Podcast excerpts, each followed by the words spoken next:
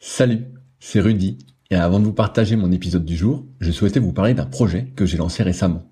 En effet, après presque un an d'existence du podcast, je me suis rendu compte de quelques manques entre guillemets concernant certains sujets qui pourraient aider à mieux performer. N'étant évidemment pas un expert dans la pratique du kayak, je suis toutefois depuis plus de 20 ans dans le milieu de la musculation, et c'est pourquoi je souhaite vous partager mes meilleurs conseils en rapport avec le kayak. C'est pourquoi j'ai réalisé une formation gratuite à destination des kayakistes et séistes motivés en quête de progrès. Dans cette formation gratuite, je vais vous partager des conseils techniques avec vidéo à l'appui sur certains exercices phares en musculation que vous pratiquez déjà. Je vais également vous partager des conseils alimentaires et notamment sur comment prendre de la masse utile, mais aussi sur comment éviter au maximum les blessures au dos et aux épaules si fréquentes pour beaucoup. Enfin, je vous partagerai ce qui est pour moi un trait de caractère indispensable à cultiver pour aller encore plus loin parce que votre réussite ne dépend que de vous. Si vous êtes intéressé par cette formation gratuite, cela se passe directement sur le site www.secretdukayak.org en renseignant votre email dans la petite pop-up présente sur la page d'accueil qui apparaît moins de 5 secondes après que vous soyez dessus.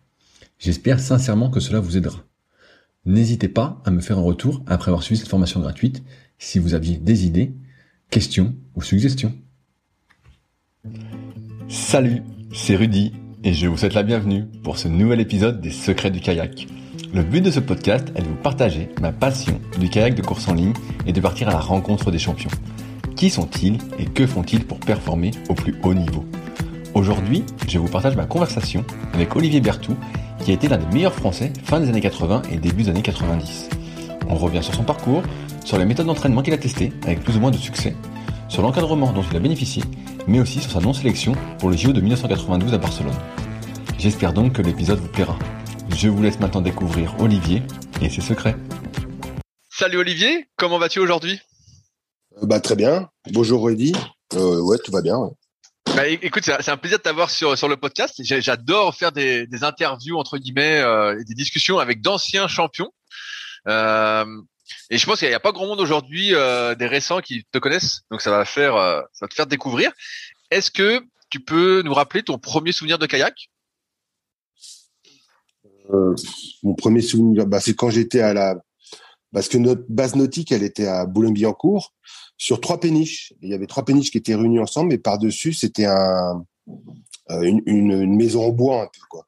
Et les, les hangars à bateaux étaient dans les péniches. Donc le clubhouse, en fin de compte, c'était euh, une espèce de maison en bois avec les vestiaires et puis un petit bar et un, appartement pour le gardien. Voilà. Et donc, euh, bah, j'avais fait pas mal de natation euh, entre 5 et 10 ans et j'avais commencé à m'entraîner un peu plus et mes parents, ils, souhaitaient, comment dire, que je fasse du sport mais pas des compétitions. Et donc, bah, ils m'ont pas réinscrit à la natation. Et après, ils m'ont proposé de faire une autre activité. Et comme c'était le, kayak, c'était mercredi, samedi, dimanche, bah, ça me permettait d'avoir un peu de liberté pour euh, sortir un peu de chez moi. Quoi. Ok, c'est original. Pourquoi tes parents voulaient pas que tu fasses de compétition? Alors ça, c'est une grande question. Euh, parce que bah, ils se méfiaient du monde du sport et comme à l'école, bah, j'étais pas non plus un champion, euh, bah, ils préféraient que je me concentre sur mes études. Voilà. Tu, disais euh, au club de, de Boulogne-Billancourt qu'il y avait trois péniches. Est-ce qu'elles étaient euh, proches ou ça faisait trois clubs différents? Comment ça se passait? Non, c'était c'était une construction sur la berge, trois péniches l'une côte à côte. Ok. Donc tu avais un, une péniche c'était pour le hangar à bateau pour le, kayak et deux péniches c'était pour l'aviron. Et au-dessus ils avaient fait une une chape on va dire et ils avaient construit un bâtiment. Donc, et de ce bâtiment, tu avais le clubhouse, les vestiaires et un appartement pour les gardiens. donc, toi, tu as commencé le kayak, tu avais 10 ans alors? Euh, Non, non j'ai commencé plus tard. J'ai commencé en, 83, je crois. Oh, non, j'ai des bêtises. En 79, pardon. En, 1960, ouais. Donc, t'avais quel âge? J'ai plus ta date de naissance en tête. 1965, euh, euh, donc. Euh... Ah, t'as commencé hyper tard alors? Ouais, assez tard, ouais. ouais bah ouais. Et, et, comment comment ça s'est passé alors tes débuts? Parce que euh, à l'époque, euh, si j'ai bien compris, le club de Boulogne-Billancourt c'était un peu, euh, ça allait devenir une grosse institution du kayak. Est-ce que tes débuts se sont bien passés? Bah, au début, c'était plus de, de, de l'initiation et puis l'amusement, quoi. Donc on essayait un peu toutes les formes de bateaux. Et puis, et puis bah après, ça. Il y avait une bonne ambiance, mais on j'étais pas encore vraiment. le groupe était, était existait, mais j'étais pas vraiment. Euh, je faisais pas vraiment partie du groupe, quoi. Il y avait vraiment un groupe de compétition, et puis moi j'étais un peu quelqu'un qui s'initiait, quoi. Voilà. Et est-ce que tu as commencé tout de suite par la course en ligne ou tu avais euh, également envie de faire de la descente ou du slalom? Alors, euh, au départ, tu commences par des bateaux euh, euh d'initiation donc pour aller droit. Et nous, notre notre club, il faisait que de la course en ligne. Donc, le but du jeu après, c'était d'avoir un bateau de course en ligne avec un gouvernail et puis où on allait en ligne droite. C'était ça le. Après, moi, j'ai eu ça comme objectif parce que bah, tous les, jeunes de mon âge, bah, faisaient la même chose, quoi. Et puis après, bon, on, bricolait, quoi. On, s'amusait sur l'eau, quoi. Qu'est-ce qui a fait que tu as rejoint le, groupe euh, de compétition? Parce que tes parents étaient opposés. Est-ce qu'à un moment, tu as eu un, passe droit ou tu t'es entraîné plus euh, Non, en fin de compte, c'est que le frère de Bernard, donc Xavier Bréjon, euh, il, avait un an de moins que moi. Et lui, par exemple, il, il monte en bateau seul parce qu'il n'était pas assez fort pour suivre les, les, gens un peu supérieurs. Et moi, je, je, montais aussi en bateau. Alors, lui, il allait d'un côté de la Seine et moi, j'allais de l'autre côté de la Seine. Et puis, c'est, on a fait ça pendant quelques mois. Et puis, au bout d'un moment, bah, on, s'est rejoints, quoi. Et puis, on s'est entraîné ensemble. Et puis, euh, comme après, on pouvait monter en K2, bah, on pouvait suivre les, les comment dire, les, gens plus forts. Voilà. Et après, c'est pourquoi j'ai fait de la compétition parce que euh, bah, j'ai été au Championnat de France. Mes parents m'ont laissé aller au Championnat de France en 1980. Bon là, je, vraiment, je débutais. Hein. J'avais fait, je sais plus, dernier ou avant dernier. Je me rappelle plus parce que j'avais un gros problème pour rester dans le bateau. Je me baignais souvent. Par exemple, sur une sortie, je pouvais me baigner 12 fois quoi, sur 10 euh, km. Quoi. Et donc, c'était un peu la, la rigolade de tout le monde. Et alors ça m'intéresse, ça m'intéresse parce que pour moi qui ai des problèmes un peu de, de stabilité, comment je, vais dans le futur, comment tu as résolu ces problèmes de, de stabilité pour arrêter de te baigner Si tu as réussi à les résoudre, et j'imagine que oui. Bah, oui, oui, oui. Bah après c'est bah c'est euh, c'est l'entraînement quoi. C'est euh, bah après c'est un peu comme le vélo. Hein. C'est plus tu fais de vélo, plus tu tu es à l'aise sur ton vélo, bah plus tu fais de kayak, plus tu es à l'aise sur ton kayak. Et, et ça te décourageait pas de tomber autant dans l'eau? Bah, à l'âge que j'avais, euh, non, bah c'est, ce qui était compliqué, c'était de remonter parce que je sais pas si tu connais un peu la Seine à Boulogne, il y a que des embarques, des, des pontons où c'est des péniches où tu, où les gens y habitent. Alors il y avait des gens qui étaient sympas, donc ils avaient des pontons et puis je pouvais remonter là, mais des fois c'était un peu, un peu, un peu craignos quoi. Voilà. Mais bon après non, après quand t'es enfant et puis qu'il fait beau, ça va. Mais quand, quand c'est quand c'est l'hiver, comment tu fais? Ah bah, moi, c'était seulement la, la, première année. Après, bon, je me suis déjà une fois, je me suis baigné en l'hiver en crue. Et euh, bah, il y avait, euh, on était quatre, Félix, euh, Bernard. Et alors, il y en a un qui était chercher ma pagaie, l'autre qui était chercher mon bateau. Après, moi, j'ai pu nager, j'étais sur la rive et puis je suis remonté. Quoi. Mais bon, bah, après, tu te poses pas de questions. Hein. C'est, ça fait partie du jeu. Hein, et puis, ça fait moins mal que de tomber sur du béton. Hein. ça, ça, c'est sûr. Euh, là, tu dis que quand tu étais au championnat de France euh, minime, bah, tu as pris une raclée. Euh, Qu'est-ce qui fait que malgré tout, tu as persévéré après? Parce que là, tu finis dernier, tu pourrais dire, bon, bah c'est peut-être pas pour moi l'activité, surtout que tu pas, pas de baigner, entre guillemets. Qu'est-ce qui fait que tu persévères? Bah, En fin de compte, en, en 1980, c'est l'année où Bernard fait, je crois, sa première médaille au championnat de France. Et moi, bon, bah, Bernard, je le connaissais de vue, mais je le connaissais pas personnellement. Et je me suis dit dans ma tête, en 81, je veux faire comme lui, je veux être sur le podium. Et en 81, j'étais sur le podium. Donc je me suis, alors j'ai dit à mes parents que j'allais travailler le soir chez des copains. Et en fin de compte, bah, je m'entraînais la nuit et j'allais m'entraîner, quoi, tout simplement. Ok, donc là, parce que on parlait tout de suite, c'est toujours le rythme euh, trois entraînements par semaine, mercredi, samedi, dimanche. Là, en ce moment, à ce moment-là, en 1980. Euh, 80, 80. Voilà, de 80, 80. Ouais, 80. Ouais.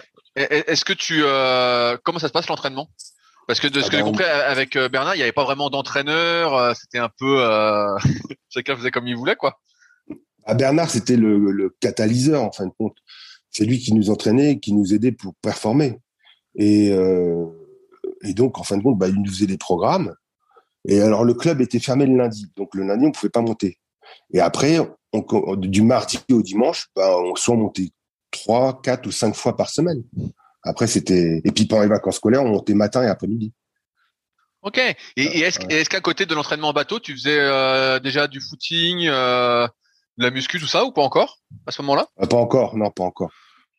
parce que là, j'étais cadet, donc euh, c'était c'était un peu tôt, quoi. Alors, je sais que Bernard il en faisait, mais nous, on n'en faisait pas encore. Je trouve que c'est une énorme progression de passer de dernier ou avant-dernier à Podium France. Est-ce que pour toi c'était une surprise? Ou est-ce que c'était même si c'était l'objectif pour toi, ça semble une progression euh, monstrueuse? Ouais, mais après j'ai eu de la chance parce que bon bah je avant j'ai fait pas mal de courses à pied, euh, j'avais fait de la natation et puis j'avais un physique assez grand par rapport à mes concurrents. Donc euh, et puis en plus j'étais quand même avec des des, des, des gens qui étaient supérieurs à moi qui pagayaient bien et qui connaissaient euh, euh l'activité donc j'ai pu passer des étapes plus rapidement. Est-ce qu'à ce, moment-là, quand tu fais euh, podium au championnat de France, est-ce que tu rentres euh, en équipe de France? Alors là, je crois qu'en cadet, je ne pense pas parce qu'il n'y avait pas d'équipe de France cadet. Après, donc euh, en 82, je suis senior, junior. Et là, après, ouais, en junior, je, fais partie d'équipe jeune, quoi, on appelle ça. Ok. Et, et là, tu as continué à progresser. Donc de 80 à 82, pareil, tu as continué à être archi motivé et à suivre un peu ah euh, l'exemple de Bernard? Ah oui, oui, bah on était, il y avait Bernard, puis il y en avait d'autres, mais on était hyper tous motivés. Ouais. Ouais, bah, en fin de compte, on appréciait l'activité. Et puis, on avait un peu de reconnaissance par les, les dirigeants du club qui étaient super, qui nous aidaient aussi. Et donc, ça faisait plaisir, quoi. Là, à ce moment-là, tu fais intégralement partie du groupe, on est d'accord ah, Oui, tout à fait. Oui, bah, bah après, oui, bah, après, bah, après, je, 82, je gagne tout. Euh, bah, je fais euh, euh, et puis bah je fais qu'un 1000, qu'un 500, qu'un 5000. Euh, donc là et puis là j'étais junior 1 seulement, j'étais pas junior 2 quoi. Et puis après bah J'allais te dire quand, quand tu es junior là, est-ce que tu as une scolarité aménagée? J'ai l'impression que à ton époque, ça se faisait pas trop la scolarité aménagée. Est-ce que toi tu y as eu accès ou pas? Bah moi à l'école ça allait pas fort, donc j'étais en école privée, pas loin du club, alors c'était pratique.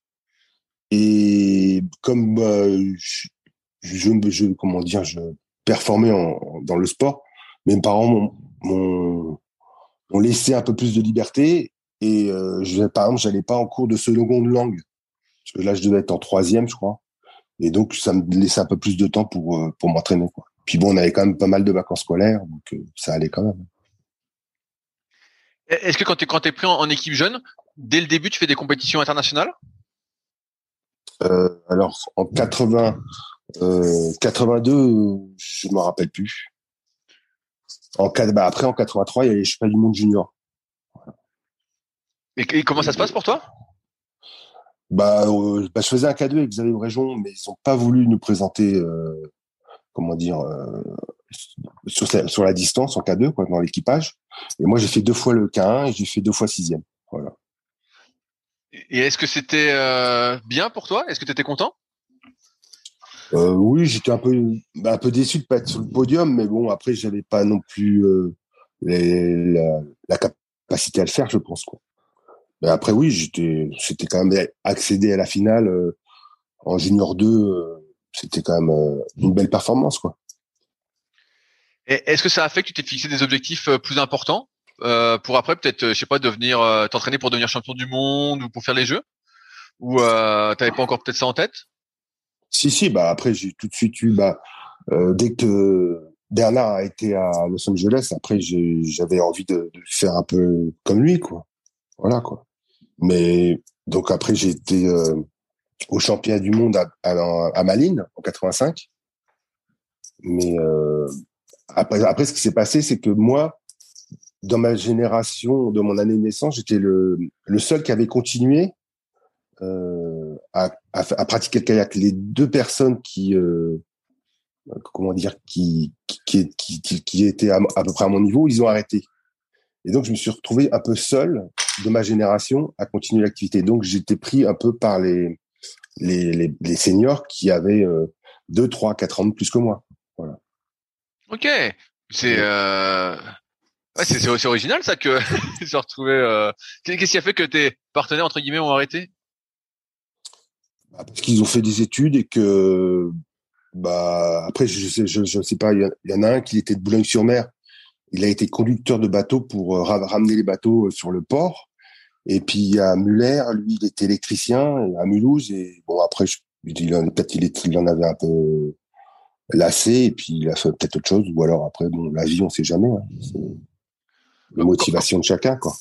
Quand, quand tu es en, équipe jeune, c'est toujours Bernard qui te fait les programmes ou il y a un encadrement au niveau de la fédération? Alors, il y a un encadrement au niveau de la fédération. Le, l'entraîneur, c'était notre CTR, c'était Bernard Bouffinier. Et euh, après, comme un accord, bah, Bernard nous faisait euh, des programmes et puis bon, après, on essayait d'ajuster plus ou moins, quoi. Et comme moi, je faisais une monoplace, c'était pas très regardant. Quoi.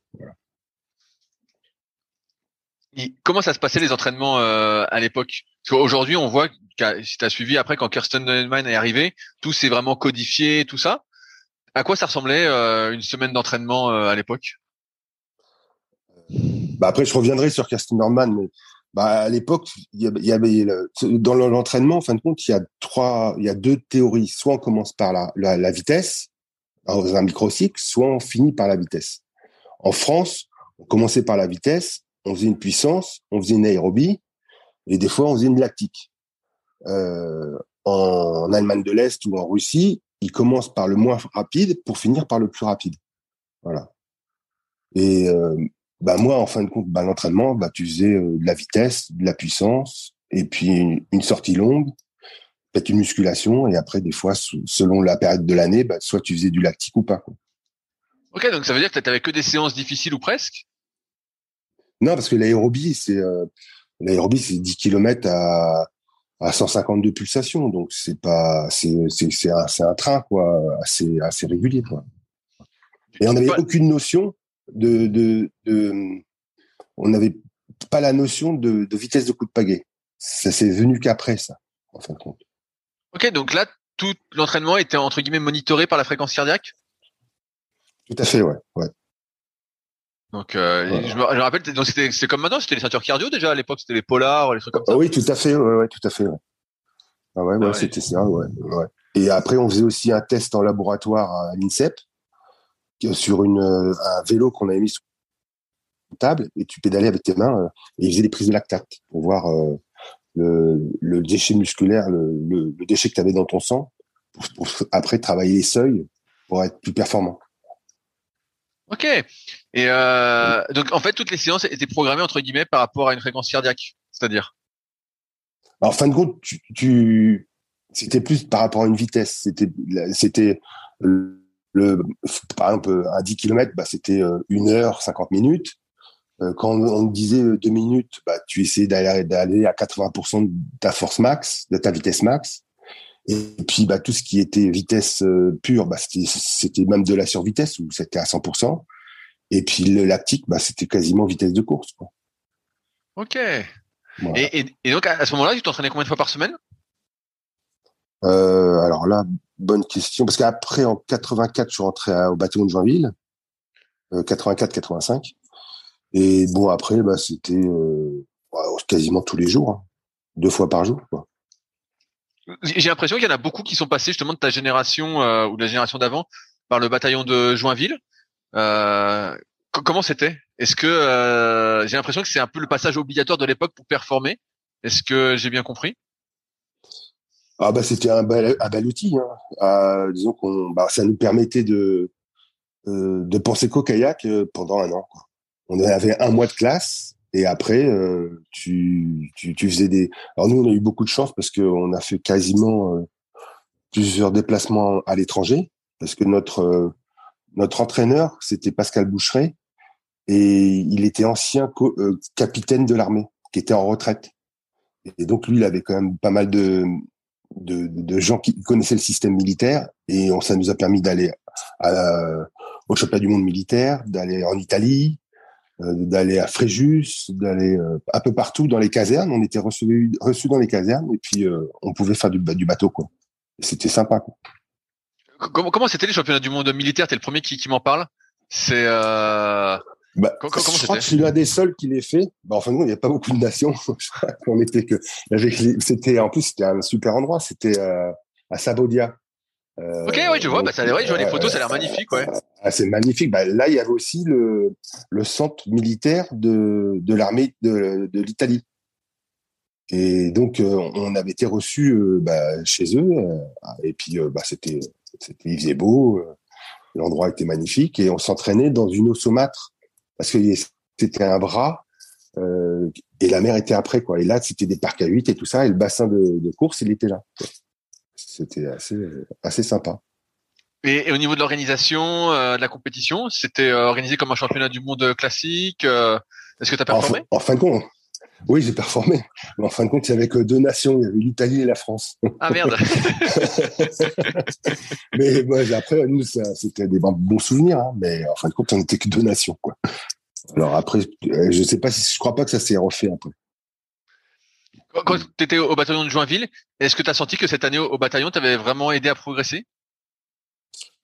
Euh, Oui, euh, après progressivement oui, tu bah oui oui, mais après bon aussi à, à faire plus la fête et donc c'est pas forcément une bonne chose non plus quoi. voilà. C'est pas le, c'est pas comment dire, c'est pas on n'est pas assez, comment dire, euh, épaulé, on va dire. Quand, tu sors du, bataillon de Joinville, est-ce que tu euh, reprends tes études en parallèle du kayak? Et si oui, qu'est-ce que tu fais?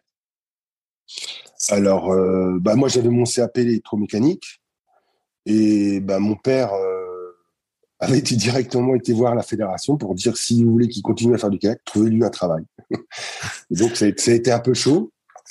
Et donc ça a mis 6-7 mois et grâce à mon père et puis aussi au, cadre fédéraux, bah, je, suis, je suis rentré à la ville de Paris, voilà, comme euh, sportif de haut niveau. Ok. Donc, là, tu étais détaché un peu comme aujourd'hui avec les CIP, euh, où tu peux t'entraîner et tu bosses euh, à 20, 40, 60%, 80%, quelque chose comme ça. Moi là, j'étais, j'étais, en fin de compte, moi j'étais totalement détaché. J'étais, j'étais rémunéré et totalement détaché. Donc euh, un peu, un peu seul aussi, un peu seul.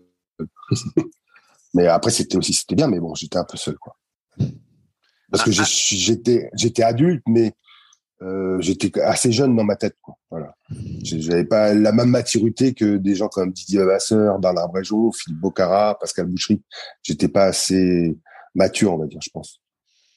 Quand tu sors du bataillon de Joinville, est-ce que tu retrouves ton groupe d'entraînement à, Boulogne?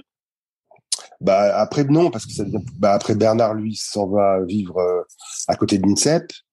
Euh, Xavier, bah, lui, il rentre à l'armée, mais il rentre pas au bâton de Joinville. Félix, il travaille. Euh, c'est après, je, me, je, suis, je suis un peu seul, quoi. Je suis un peu euh, livré à moi-même, on va dire. Ok. Et euh, je sais pas comment c'était à l'époque, mais tu n'avais pas moyen de rejoindre. Euh, il y avait pas encore le pôle France de Vers-sur-Marne avec des athlètes qui s'entraînaient tous les jours ou quelque chose ah comme bah, ça? Vers n'existait pas. Ok, ben voilà. en fin de compte, avant, c'était, il y avait une base nautique euh, à Nogent-sur-Marne. Maintenant, c'est la Fédération française d'aviron. Et après, on avait un bassin à Choisy-le-Roi où, euh, tu pouvais, tu pouvais t'entraîner à Choisy-le-Roi. Mais moi, en, plus, j'avais pas encore de voiture. Euh, et puis, j'habitais Boulogne, quoi, chez mes parents, quoi. Ok, alors là, tu t'es retrouvé, donc tu avais ton boulot et tout, mais en fait, tu t'entraînais tout seul, quoi, pratiquement. Voilà. Et après, des fois, Bernard m'appelait, des fois, il y avait des regroupements le week-end, donc ça, c'était euh, sympa. Donc le, le week-end, et puis euh, bah, après, Bernard, il revenait le week-end aussi. Donc, euh, mais c'est vrai que dans la semaine, bon, c'était un peu, un peu, un peu individuel, quoi. Et est-ce que par la suite, dans ta carrière, tu as eu un moment où tu as été mieux encadré? En fin de compte, ce qui s'est passé, c'est qu'à un moment donné, je progressais plus je me suis posé plein de questions. Bah, je faisais des performances qui me plaisaient pas. Et donc, euh, il y a Jean-Paul César qui m'a fait, fait, un programme et j'avais aussi parce qu'après, bon, je, en fin de compte, après j'ai j'ai rencontré ma femme et après j'ai déménagé. Euh, j'ai vécu au Péreux de l'année 87-88, euh, c'était avant les Jeux Olympiques de Séoul. Et là, j'ai pris un appartement au Péreux et là, j'avais, je m'entraînais à NCEP euh, où on était plus ou mieux encadré. Ouais, tout à fait. Mais bon. Ça a duré combien de temps cette période de non-encadrement? Entre guillemets bah, Entre entre 85 et euh, 85 et oh là là, attendez. C'est vieux. 85-86, on va dire. Ok. Et, donc durant cette période, qui sont normalement, euh, bah, je vais dire presque tes meilleures années, vu que tu étais encore bien jeune, euh, c'était un peu la, galère pour s'entraîner, quoi, pour progresser.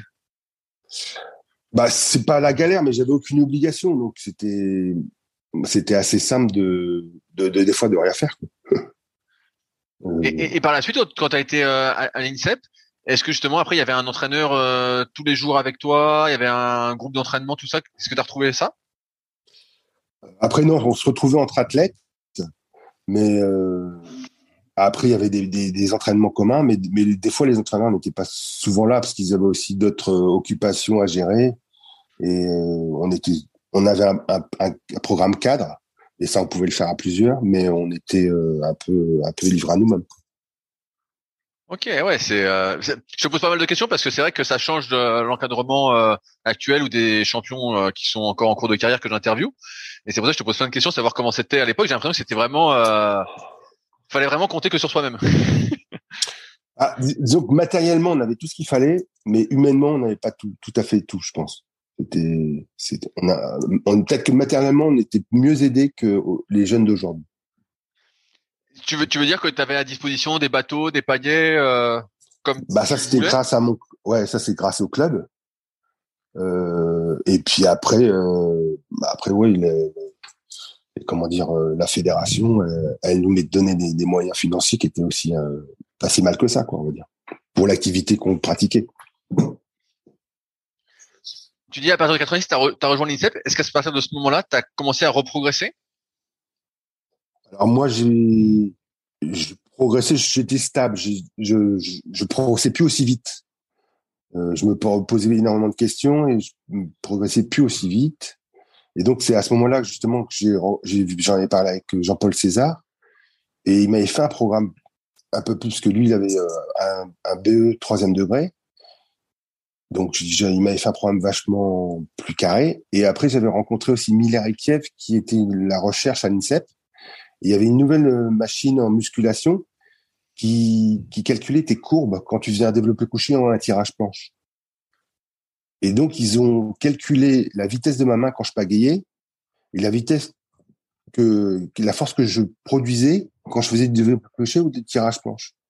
Et après, on m'a dit, bah, faut mieux que tu travailles à tel poids parce que c'est plus proche de ton activité. Et ça, ça m'a permis de passer un cap aussi. Ah, c'est hyper intéressant, ça. Est-ce que tu est-ce que aurais encore des, traces de tout ça? Pardon? Est-ce que tu aurais encore des traces des mesures que tu avais fait à euh, l'époque ou quoi? Peut-être, ouais. Faut que je regarde. Ouais, si jamais tu arrives à retrouver, bah, ça m'intéresse fortement. C'est, euh, ça a l'air hyper intéressant. Euh. bah oui, bah, ouais, bah, après Miller et Kiev, alors il y en a un qui était parti au groupe Lagardère pour la préparation physique des tennisman, je crois. Mais je peux, ouais, je vais chercher, je te, je te tiendrai au courant. Mm. Et, et, donc à ce moment-là, tu, tu reprogresses. Et est-ce que tu arrives à suffisamment progresser pour euh, avoir les, les, jeux en ligne de mire? Euh, Oui, plus ou moins. Bah, après, le problème, c'est qu'en 91, il y a les championnats du monde en, en France et je suis pas sélectionné. Alors là, je prends un grand coup. C'est Pourquoi, pourquoi t'es pas sélectionné? Bah parce que j'étais, bah ils ont pas, ils ont, parce que j'étais toujours limite. J'étais pas mauvais, mais j'étais pas non plus au-dessus du lot, quoi. Et au-dessus du lot, après, il y avait des, gens qui étaient beaucoup plus performants que moi. Quoi. Donc, euh, et comme je prenais de l'âge, bah, il y avait des jeunes qui arrivaient, parce qu'en fin de compte, comme moi, j'étais tout seul de ma génération. Après, il y a des gens comme Lazac, comme Lubac, euh, comme Lancereau, euh, qui sont arrivés, comme euh, François During. Et donc, euh, bah, moi, j'étais, je devenais vieux et je progressais pas aussi. Et eux, des fois, ils étaient supérieurs à moi, quoi. Donc, voilà, tout simplement. Là, là, tu on est en 91, mais moi, j'étais resté à 86-87. Pour 88, qu'est-ce qui s'est passé? T'étais encore trop limite pour passer ah, aussi? Non, 88, en fin de compte, il y a eu deux K4 de fait. Enfin, nous, il y a eu un K4, c'était euh, euh, Didier Vavasseur, euh, Daniel Legras, Francis Hervieux et je sais plus le quatrième. Et il y avait un autre K4, c'était Petit Bout, Lubac, Bertou, Christophe Noël.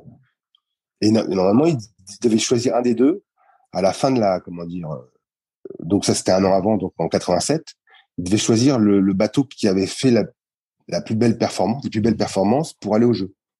Mais en fin de compte, ce qui s'est passé, c'est qu'on était plus ou moins à égalité. Le, staff technique de la fédération trouvait qu'il n'y avait pas un bateau qui était supérieur à l'autre. Donc, ils nous ont convoqués à la fédération, moi et Christophe Noël, pour savoir euh, si on était prêt à, monter dans le bateau, à casser le caca qu'on faisait pour euh, faire un bateau avec euh, Daniel Legras et Didier Masseur. Et nous, on a dit non, parce qu'on avait fait un pacte euh, en disant que euh, c'était soit on allait tous les quatre, soit on n'y allait pas. Et nous, on pensait que les deux, les, Christophe Petitbout et Pierre Lebac auraient fait la même chose. Donc, comme on a dit non, bah, ils ont demandé aux autres et les autres, ils ont dit oui. Et donc, on est resté à la maison. Ah, merde.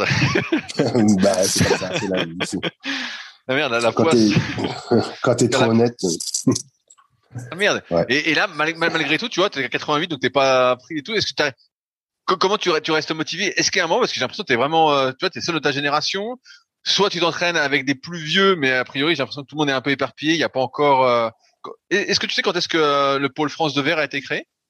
Ah oui, bah, c'est moi qui l'ai ouvert. bah non, parce que en, ah bah après, en 80, euh, attendez, alors, attends. Ah oui, le pôle de verre, il a dû être ouvert en 90, pardon, parce que les Chpas du monde de verre, en fin de compte, ont eu lieu en 91. Donc, euh, ouais, en 90, il a été ouvert. Mais c'était au tout début, tout début, quoi. quand, quand tu dis que tu l'as ouvert, c'est-à-dire que t'étais un des premiers à naviguer dessus? Bah oui, c'est parce qu'en fin de compte, ce qui s'est passé, c'est que donc il y avait, en- c'est encore à l'âge, c'était un peu encore brut de béton, on va dire. Et en 91-92, on fait partie de la préparation olympique avec Bernard. Et mais par contre, on a le droit, on, est sur les listes ministérielles de préparation olympique, mais on, je- on n'est pas admis à aucun stage de l'équipe de France. Euh, pour diverses raisons, je sais pas pourquoi. Et donc, bah, Bernard part euh, s'entraîner en, Nouvelle-Zélande et moi, je reste tout seul à Vert. Et comme j'avais rencontré, moi, grâce à Pascal Boucherie, euh, Veta, c'était un russe, qui m'avait donné son programme d'entraînement et moi, je faisais que du russe. C'est pour ça que tout le monde dit, bah, je faisais trois fois 40 minutes le, le premier entraînement, 24 fois 20 secondes l'après-midi, euh, 20 fois 2 minutes le lendemain matin et 18 km en fondamental le, le lendemain. Et après, euh, une, petite, une petite vitesse, le, et encore 3 fois 40 minutes à la fin du microcycle. quoi. Je faisais à peu Oh. près 150, 150 km de kayak par semaine. quoi. Donc, là, là c'était deux séances par jour et tu faisais ça et tu répétais ça deux fois dans la semaine, quoi. Ouais, C'était 5 entraînements, une demi-journée de repos, 5 entraînements. Voilà. Plus la muscule. Et, et toujours les mêmes séances alors pratiquement? Après, tu variais. Oui, après, c'était soit c'était 2 minutes, soit c'était 4 minutes, soit c'était 20 secondes, soit c'était 10 secondes. Euh, soit des fois, tu faisais aussi euh, des 300 mètres, donc une minute. Par contre, le début de cycle et le fin de cycle, c'était toujours 3 fois 40 minutes. Et les Russes, eux, ils font ça à 4. Donc, ils font 10 minutes devant et après, ils tournent. Il y en a- Ils changent chaque fois, tous les 10 minutes, ils changent. Et, Et toi, après, tu, et toi, tu enchaînes. faisais ça tout seul, quoi. Tout à fait, ouais. ouais. Et 10 minutes de récupération entre chaque, quoi. Voilà.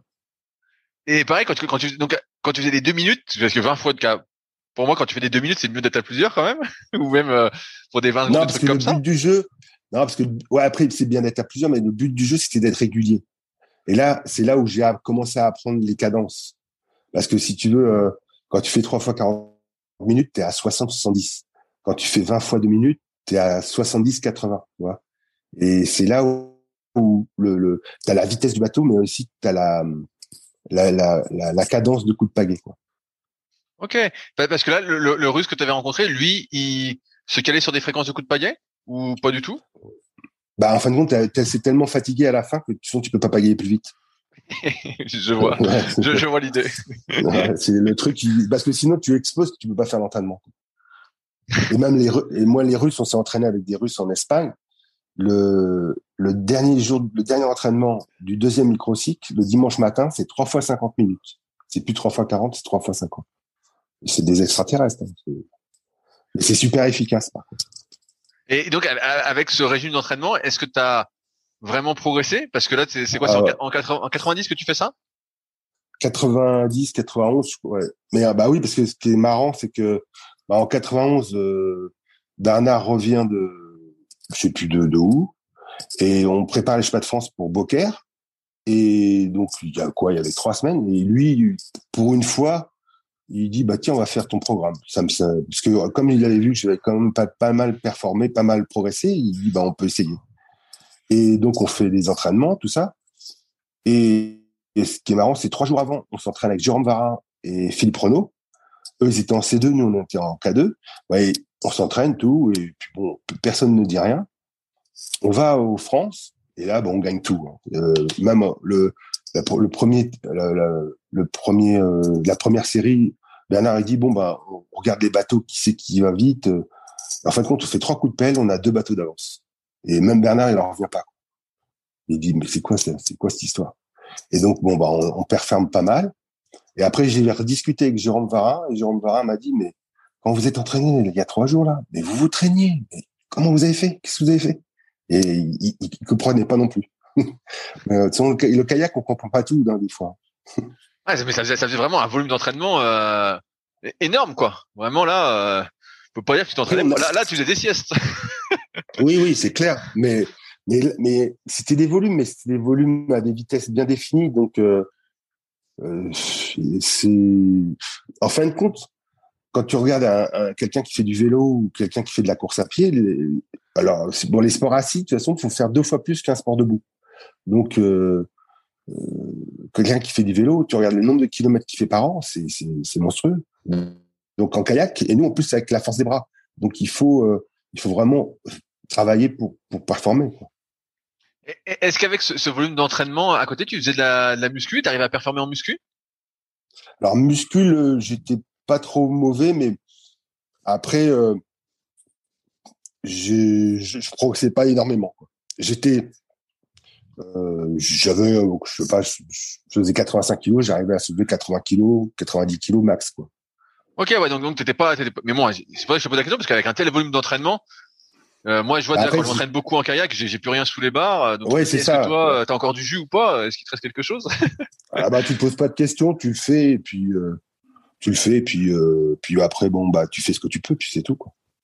Après, on était quand même assez technique, donc on, bah, moi, je, moi, quand je faisais de la pratique, je, j'étais dos plat, je faisais attention à ma position, donc j'avais mes repères. Donc euh, des fois, c'était plus la technique qui me faisait soulever la barre que la que la force que j'avais. Là, en 91, tu euh, performes a priori euh, super bien avec Bernard. Qu'est-ce qui fait que euh, tu fais pas les, les jeux de 92 alors en fin de compte, donc c'est en 91, 92, donc c'est là où on est en, on est, on est en équipe, euh, comment dire, en équipe olympique, mais on n'est pas invité au stage olympique, au stage de. Et, pourquoi, vous n'êtes pas, invité? Alors là, il faut demander, il faudra demander aux personnes concernées. Parce que en fin de compte, on était un peu mal aimés et puis qu'on dérangeait et puis euh, je sais pas, franchement, je sais pas, euh, parce qu'ils avaient qu'ils croyaient pas en nous, tout simplement. Après, ils avaient fait des choix, et puis, euh, c'était comme ça. Voilà.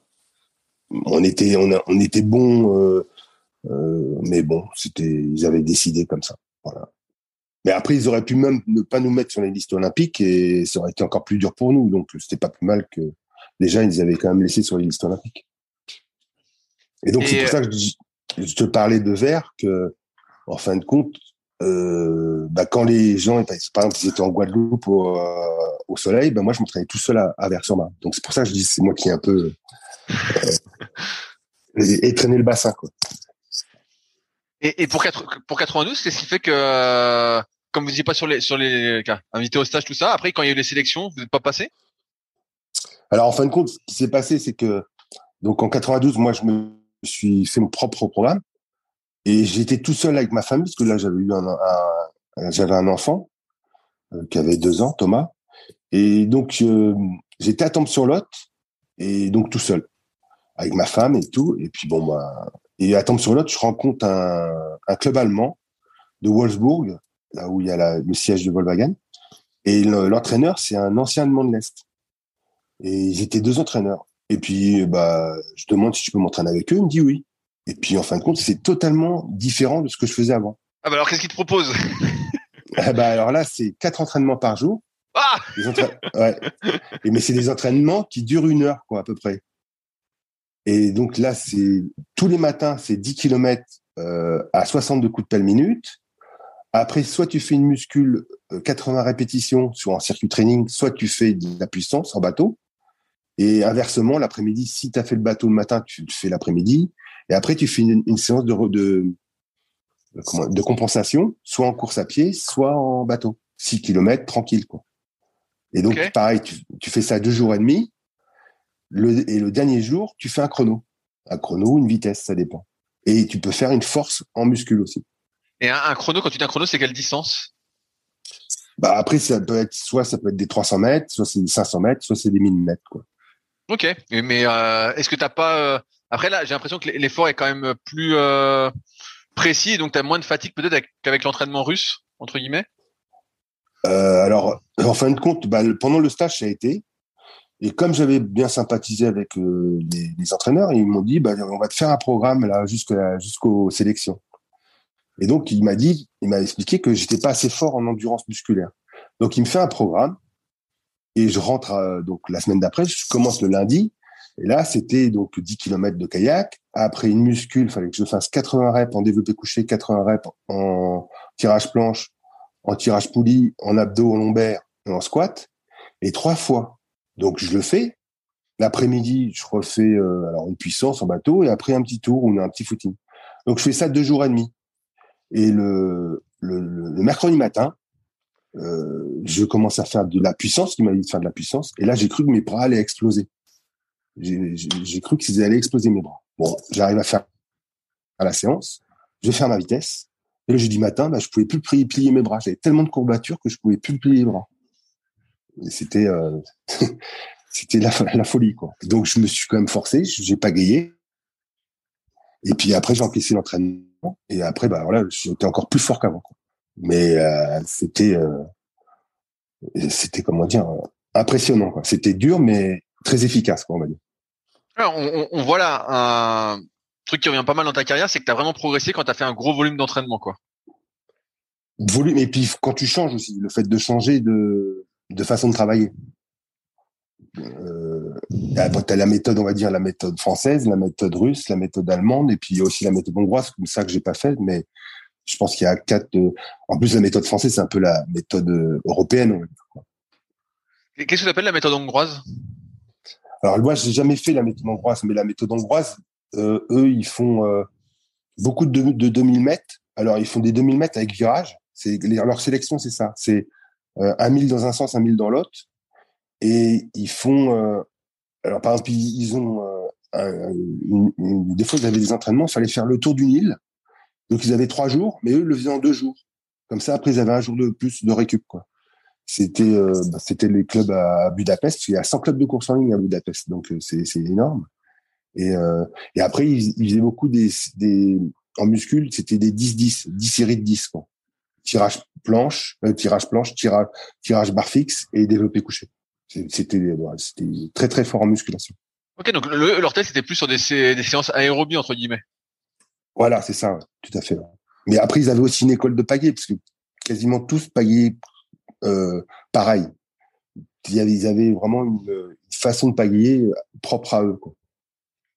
Est-ce que tu penses, tu vois, euh, que ça t'a manqué ça justement d'avoir été encadré sur la technique pour euh, avoir peut-être une meilleure gestuelle? Sûrement, oui. oui. Après, bah, oui, bah, sûrement. Après, peut-être des éducatifs, mais l'éducatif russe, c'était pas mal. Et après, bah, quand tu la condition physique euh, allemand euh, de l'Est, bah, c'est assez facile. Qu'est-ce qui se passe en 92 pour toi? bah, alors en 92, Bernard, je sais pas s'il continue ou pas, donc il était parti trois mois en Nouvelle-Zélande ou deux mois, je sais plus. Et il m'appelle un matin, il m'a dit euh, ouais, bah en fin de compte, euh, je suis motivé, si tu veux, on peut essayer de faire un cadeau ensemble. Donc voilà. Donc bah, moi j'étais content. Et puis euh, bah, il rentre le jour ou une semaine avant des championnats de France de fond, qui était à, à Caen, je crois. Et on les court pas parce qu'il avait le décalage un peu dans, son corps. Et ben moi je le fais et puis je gagne quoi. Donc euh, bah, il était content pour moi et puis bah après on a commencé à s'entraîner et puis, euh, puis, voilà. Et puis bah on va à Malines où on, avait bon comme objectif, on souhaitait euh, passer en, en K2, mais c'était quand même un gros challenge de battre Bocara Boucherie quoi. Et première compétition internationale, bah on, on bat Bocara Boucherie sur le K2000. Donc on est un peu surpris, mais bon, on est content. Et on pensait aller à, à, comment dire à Svegat, c'était la course hongroise, mais là ils nous, ils nous disent bah non non c'est seulement pour les gens qui sont en préparation olympique plus, vous vous êtes pas invités. Donc voilà. Quoi. Ok. ok, ok. Euh... Mais est-ce que je peux te demander comment tu, tu, tu ressens les choses à ce moment-là? Bah, pour, pour, là, c'était le début de saison. Moi, je, je sais que j'avais fait le maximum pour être très fort. Euh, je me pose pas trop de questions. On continue à s'entraîner. On, on, on, travaille et puis euh, on, on se pose pas trop de questions. On est motivé pour euh, pour continuer la saison. Et puis on verra bien à la fin. Quoi. Et, comment se passe cette fin de saison? Alors après, on va à Paris, et course internationale à Paris, où là, euh, on rebat Bocara Boucherie, et on bat aussi Olivier Lazac et Pascal Lanceron. Et donc, bon, on est content. Et puis, bah là, la, fédération nous parle pas trop. Et après, il y a Duisbourg un mois avant les Jeux. Alors là, c'était vraiment le, la grande compétition, deux bateaux par pays. Et euh, bah, on va là-bas en K2 500, on n'a pas vraiment performé. Et euh, Lazac et Patrick Lancereau ont, mieux, mieux performé que nous. Par contre, en, en K2000, on se retrouve en finale, ainsi contre Bocara Boucherie. Et là, nous, on fait quatrième et eux, ils font huitième. Voilà. Mais c'est eux qui vont au jeu. Ok. Pourquoi, pourquoi je sais pas. Mais...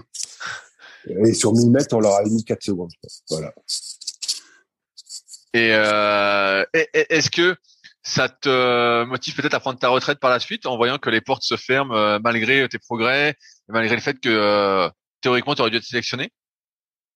Alors c'est assez compliqué parce qu'en fin de compte, euh, bah, nous on n'est pas tellement contents, donc on essaye de remuer ciel et terre et donc on, décide de, faire une procédure contre la fédération. Alors la grosse erreur qu'on a fait, c'est qu'on a fait euh, euh, euh, comment dire, on a fait une requête euh, Berthoud-Bréjon contre FFCK, et on n'aurait jamais dû faire ça. On aurait dû faire ACBB contre FFCK. Deux identités différentes. Parce que y a beaucoup moins de points. Quoi, et euh, bon, on fait la requête. Alors euh, la requête, euh, bah, le problème entre le moment où tu fais la requête, c'est tribunal administratif, et le moment où tu as la décision, bah, le, les Jeux Olympiques étaient passés. Quoi. Et, et est-ce que ça, ça, te pousse à, à, prendre ta retraite ou tu continues malgré tout avec l'espoir de 96 Bah, en fin de compte, donc, euh, on se retrouve au, au, Comité olympique français pour signer, euh, comment dire, un, protocole d'accord, parce que si je faisais pas ça, euh, il m'enlevait ma convention, il m'enlevait, tout, et puis moi je me sentais bien. Je, j'avais jamais été aussi fort, et puis je commençais à, comprendre mieux l'entraînement. Et donc, j'avais quand même des, encore des capacités, je pense, quoi. Voilà. Et donc, euh, bah, si je signe pas, bah, il me, il, tout, quoi. Et donc, on fait un protocole et ils me permettent de rester en équipe de France, moyennant contre des, des comment dire, des, des résultats, bien sûr. Mais il, il me laisse champ libre, quoi. Et puis, bon, bah, Bernard, lui, là. Comment ça se passe et, alors euh, pour toi après en 93, 94 et alors, sinon, une parenthèse, c'est qu'en 92, moi, ça faisait 15 ans que j'étais en équipe de France, et entre 91 et 92. Et en 92, sur les 15 ans d'équipe de France, j'avais dû faire une ou deux fois un contrôle antidopage. En 91-92, j'étais contrôlé dix fois. C'est très surprenant. voilà. Et après, bah, en 93, euh, bah après bah le c'est le corps qui commence à, à fatiguer on va dire je me fais une, une grosse tendinite au coude et euh, après c'est, j'ai eu des bons et des moins bons. Et, euh, Qu'est-ce qui fait que tu arrêtes alors? C'est les blessures? Non non j'ai pas arrêté j'ai été jusqu'en 96 et en 96 bah il y a les sélections alors euh, en mono et je me fais battre sur la ligne par Vincent là voilà mais là, c'était euh, c'était euh, c'était ma faute à moi. C'est lui qui était plus fort. Puis voilà. Il a fait. Euh, est-ce que tu as eu le temps, tout à l'heure, euh, au début de l'interview, on parlait de Kirsten Neumann. Est-ce que tu as eu le temps de le rencontrer et euh, de t'entraîner euh, sous ses ordres, entre guillemets? En fin de compte, ce qui m'a fait rire, Kirsten Neumann, c'est que Hervé Madoré, je pense qu'il avait eu l'idée de le faire venir par rapport à mes performances. Quand il a vu les performances que je faisais, parce que moi, je me cachais pas et je expliqué même, j'en avais parlé à tout le monde, pour comment je m'entraînais. Et c'est pour ça qu'il a eu l'idée de faire venir un Allemand de l'Est. Et c'est ce qu'avait fait la fédération d'aviron deux ou trois ans avant. Le seul problème, c'est que Kirsten Norman, quand il faisait des, des programmes d'entraînement, lui, il donnait des programmes d'entraînement un peu, euh, on va dire, il avait l'impression que les gens qui étaient entraîneurs, c'était des, gens qui avaient eu la même école de formation que les, Allemands. Alors que les, Français n'avaient pas du tout la même école de formation. Et ils traduisaient les programmes d'entraînement un peu à la française, pas à l'allemande. Et donc, c'est pour ça que ça n'a pas forcément, euh, bon, ça a eu des résultats, mais pas autant qu'on aurait pu penser. Et, est-ce que toi, tu as eu l'occasion de t'entraîner justement suivant euh, ces traductions? Oui, oui, mais après, c'était pas du tout euh, ce que entre lui, ce qu'il souhaitait et ce qui était proposé, c'était pas du tout, du tout, euh, ça correspondait pas. Puis moi, en fin de compte, c'était en 96, donc c'est 97. Voilà, je commençais à être un peu fatigué, puis euh, j'avais eu moins d'aide par mon club, et donc bah, là, j'ai décidé de, de, de, laisser tomber. Voilà. J'ai l'impression que tout au long de ta carrière, t'as pas eu euh, l'encadrement qu'ont euh, peut-être aujourd'hui les jeunes ou les membres de l'équipe de France. Est-ce que est-ce que tu as l'impression d'être euh, d'avoir fait ta carrière euh, au mauvais moment? Non, non, parce que ça m'a permis d'apprendre beaucoup de choses. Donc non, bah après c'est comme ça. Et puis bah on avait des, des, choses qui étaient mieux et puis des choses qui étaient moins bien. Mais bon, bah, c'est c'est comme ça. Après, on, déjà, on est, ce qui est bien, c'est que euh, on a pu accomplir son rêve, connaître son niveau, et puis euh, comment on pourrait dire, euh, faire des belles choses, quoi. Donc, euh, comme des fois là, que soit l'échec ou la réussite, ça te fait progresser. Pareil, un point sur lequel je voulais revenir, c'est que tu as connu un peu l'évolution du matériel. Euh, des débuts des années 80, c'était euh, les paillets plates, les bateaux en bois. Et toi, tu as connu un peu l'évolution avec euh, les bateaux qui sont arrivés après en carbone, les paillets wing, etc. Comment c'était de passer, euh, de voir toutes ces évolutions et de passer justement par ces différentes phases? Est-ce que tu as réussi à t'adapter euh, facilement? Comment c'était? Entre la pagaie plate et la wing, c'était bah, c'était un peu comment dire compliqué parce qu'en plus la fabrication des wins au début c'était il y avait qu'un seul fabricant et c'était en fibre de verre. Donc euh, c'était un peu surprenant.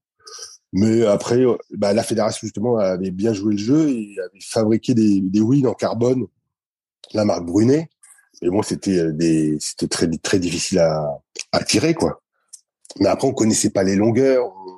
On, bricolait beaucoup et après les angles ils ont changé. Et après il y a la Rasmussen qui est arrivée. Donc bah, comme on faisait quand même beaucoup de bateaux, on s'est vite adapté. Mais après, est-ce que on aurait fait d'autres choix? Est-ce qu'on n'aurait pas été plus vite en gardant la même pagaie plus longtemps? Je sais pas.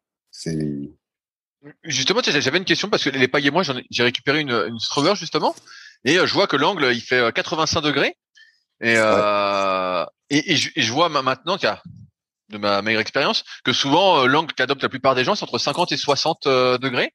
Euh, Est-ce que toi, quand tu es passé euh, dans une paillée euh, Rasmussen ou Wing, justement, euh, tu as diminué l'angle aussi?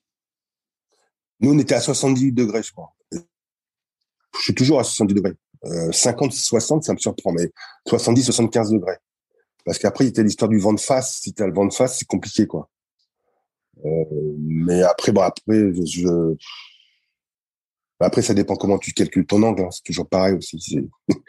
ça dépend comment. Parce que c'est selon les méthodes qu'on calcule on ne peut pas avoir forcément le même degré. Je vois ce que tu veux dire. Et, en termes de bateaux, est-ce que de passer des, de bateaux bois à des bateaux en carbone avec euh, peut-être des formes plus profilées, est-ce que ce que pareil c'était euh, bizarre en termes euh, d'équilibre? Est-ce que tu t'y es rapidement fait? Alors moi, j'ai j'ai toujours navigué en bateau bois et mon dernier bateau c'était Cleaver X. Ok, je vois. Et donc j'ai pas après j'ai pas eu les nouvelles formes, mais les nouvelles formes en pour pailler près du bateau, je pense que c'est plus facile, surtout en équipage.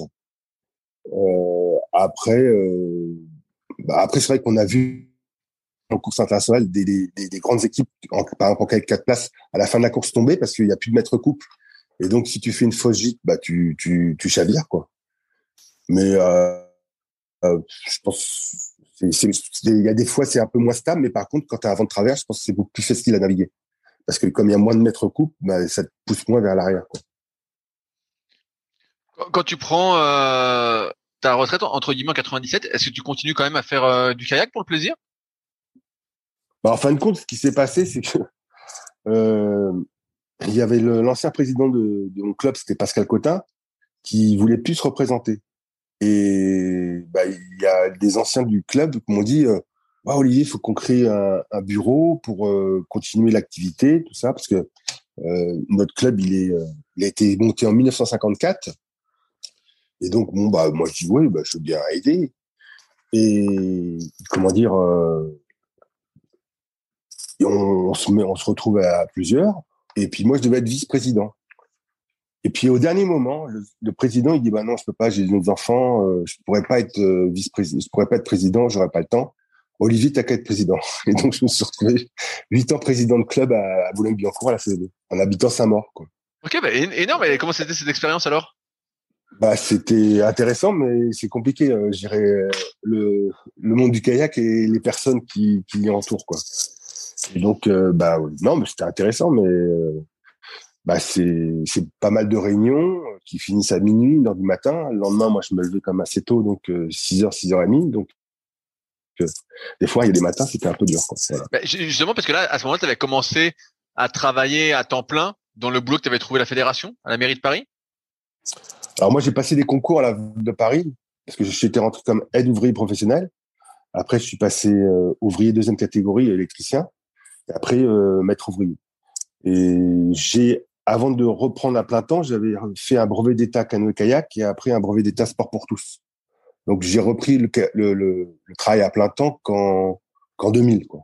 Donc euh, ça m'a laissé le temps de de, de, de pouvoir euh, tourner la page petit à petit. Quoi.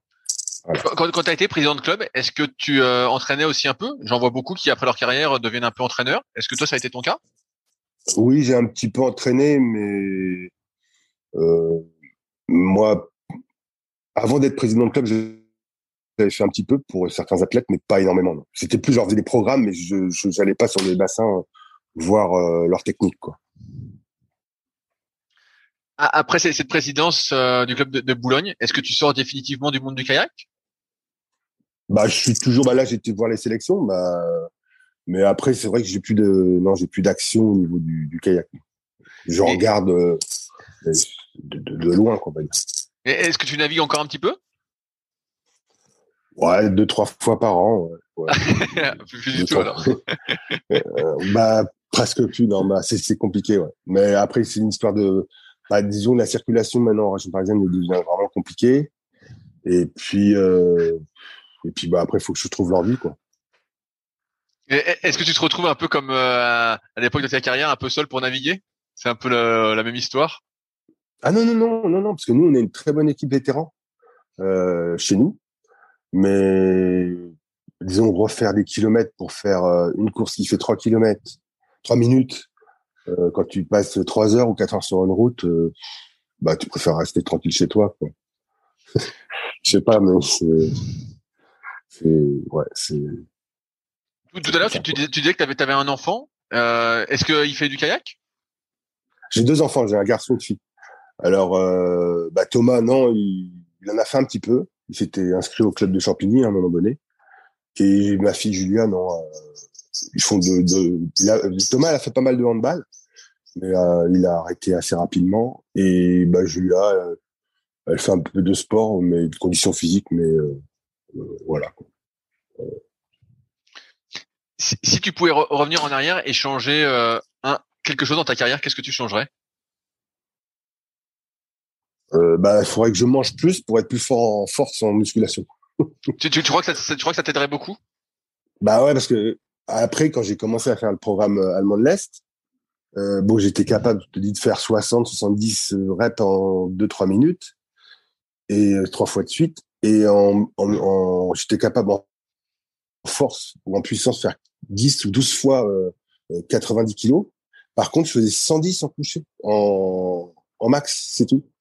Et quand moi j'ai continué la musculation là, maintenant j'ai déjà réussi à faire 130 euh, en, en, max, euh, et parce que j'avais plus de repos et que je suis maintenant je suis un peu plus euh, épaissi, on va dire. Donc voilà quoi. Donc je pense que l'alimentation et le, les cycles de force pour passer un cap, euh, pour, pour être plus rapide en bateau, je pense que ça peut changer énormément de choses. Comment ça se passait l'alimentation pendant ta carrière? Euh, Est-ce qu'il y avait, j'allais dire, est-ce qu'il y avait un suivi ou, c'était à l'arrache? Non, non, bah à Nicep qui était bien entouré, bah, il y avait une diététicienne. Et puis moi j'aime bien cuisiner, donc euh, non, bah non, non, non, non, on prépare à manger, non. Puis bah après moi comme j'ai eu des jeunes, des jeunes enfants, j'ai fait, euh, bah, je faisais des soupes maison, des trucs comme ça. Puis après quand tu étais en stage, bah tu mangeais ce qu'on te proposait quoi. Non, mais on faisait quand même attention. Bon, on n'avait pas beaucoup de compléments alimentaires, mais on faisait attention quand même.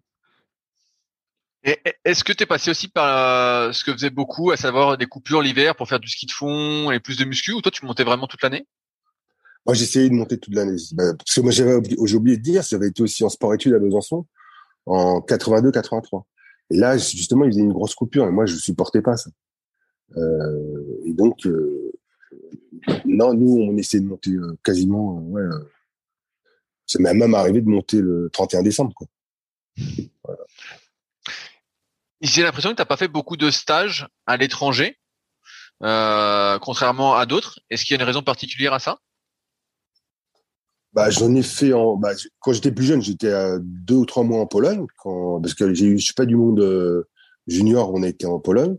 Après j'ai fait Poznan en 91, c'était en Pologne et pareil, on a été aussi resté deux ou trois jours, quinze jours ou trois semaines en Pologne. Après on était en Hongrie après, j'ai fait un stage à Mexico. Bah, après, j'ai pas, c'était au sein de l'équipe de France. Après, les stages que je pense que tu parles, c'est des stages, c'était entre athlètes, c'était. Euh... Ouais, tu vois, comme Bernard qui disait qu'il avait été en Nouvelle-Zélande de son initiative avec sa femme et tout. J'ai ah, l'impression que toi, toi, t'as pas fait ça? Bah non, parce que bah, ma femme, elle travaillait. Euh, après, euh... j'étais en, en, Afrique du Sud, j'étais. Euh, mais après, bon, c'est la coupure, si elle est longue, c'est un peu compliqué, quoi. Euh, après, on faisait des stages de 15 jours à Séville, on a été en Afrique du Sud. Mais voilà quoi. Est-ce qu'il y a une expérience à l'étranger que tu as préférée par rapport aux autres? Bah moi, ce que j'ai apprécié, c'est quand je me suis entraîné avec les Russes ou avec les Allemands de l'Est. C'est, euh, c'était euh, super enrichissant et euh, ouais, c'était très enrichissant. Parce qu'ils avaient une façon de voir les choses qui était différente de nous et et bon, même si euh, on a des soupçons euh, qui, qui, trichent un petit peu, leur, euh, leur école, leur façon de, de, de, de travailler, de s'entraîner était quand même très réfléchie. Est-ce que tu as des regrets sur ta carrière, des choses que tu aurais peut-être fait différemment? Bah, Le regret, c'est de pas avoir été au jeu.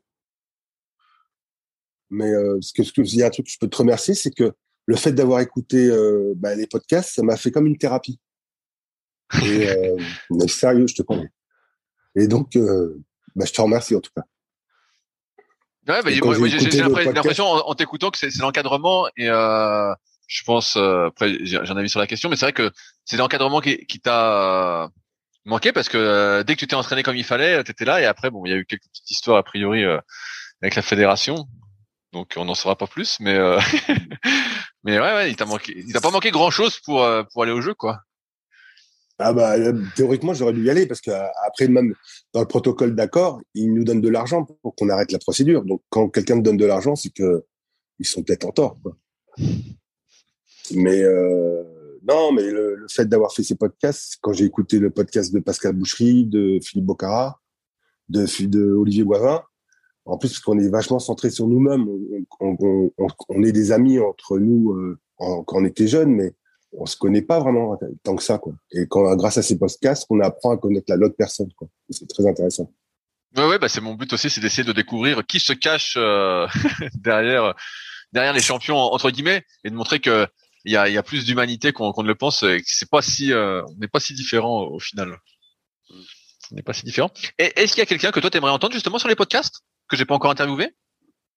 Euh, bah, Olivier Lazac, je sais pas si, mais je. je... Bah, je, je lui ai envoyé plusieurs mails et on a déjà communiqué, mais euh, pour l'instant, il m'a pas encore donné son accord.